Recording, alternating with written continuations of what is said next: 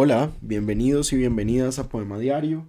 Hoy les voy a leer un poemita corto de T.S. Eliot, el santo patrón de este podcast, el poeta americano eh, que vivió en Inglaterra casi toda su vida. Esto es una traducción de Damaso López del cuarto capricho en Montparnasse.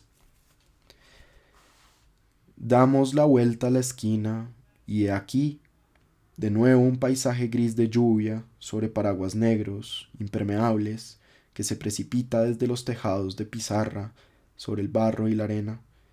Tras una hilera de árboles ennegrecidos, los edificios enlucidos chorreando como pedigüeños que no se aquejaran de las deudas impagadas, con una mano en el bolsillo, indecisos, indiferentes a pesar de las burlas, entre ideas inconexas como estas, Damos la vuelta a la esquina, porque es tan difícil complacernos.